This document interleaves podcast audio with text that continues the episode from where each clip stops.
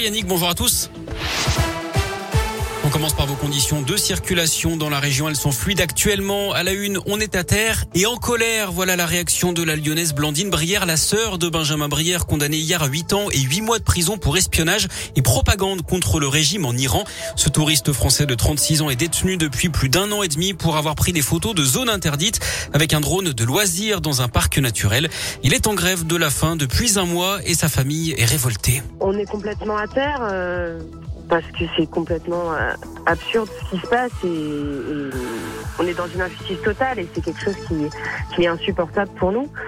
On est aussi en colère parce que bah parce qu'on se rend compte qu'on est mêlé à des, jeux qu'on ne maîtrise pas et qui nous dépassent complètement et qu'on a un long chemin à faire avant de sortir Benjamin de C'est clair et c'est lisible. Benjamin sert de, de moyen de pression euh, Le gouvernement français a jugé hier inacceptable la décision de la justice iranienne. Benjamin Brière va faire appel. Une pétition de soutien sur change.org rassemble plus de 53 000 signatures.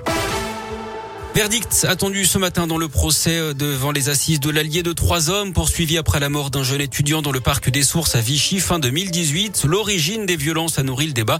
D'après les premiers éléments, l'étudiant et deux de ses amis sortaient d'un bar et rentraient chez eux lorsqu'ils avaient traversé une rue où une voiture avait failli les renverser. Une mobilisation des producteurs de lait devant la préfecture à Clermont-Ferrand. En ce moment, une centaine d'éleveurs de plusieurs, euh, de plusieurs départements de la région se rassemblent pour dénoncer les pratiques de la société laitière des volcans d'Auvergne.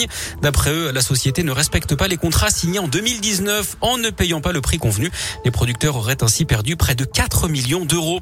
Ce drame en montagne, hier, un jeune de 20 ans est mort en Savoie. Il faisait du ski de randonnée quand il est tombé dans une pente avant de dévaler un couloir sur plusieurs centaines de mètres et de sauter euh, une barre rocheuse.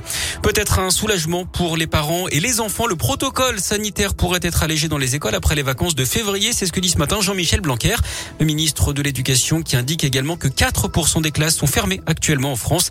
Il assure aussi que 90% des masques FFP2 sont arrivés dans les écoles pour équiper enseignants et personnels. Hier, on a battu un record hein, de contamination, plus de 500 000 cas positifs au Covid en 24 heures.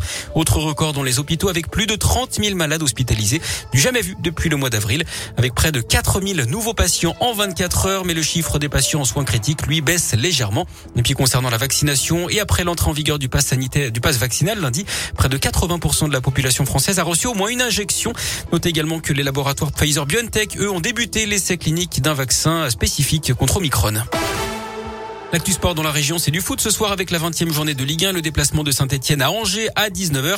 Et puis du handball, demi euh, place en demi-finale de l'Euro en jeu pour la France qui affronte le Danemark.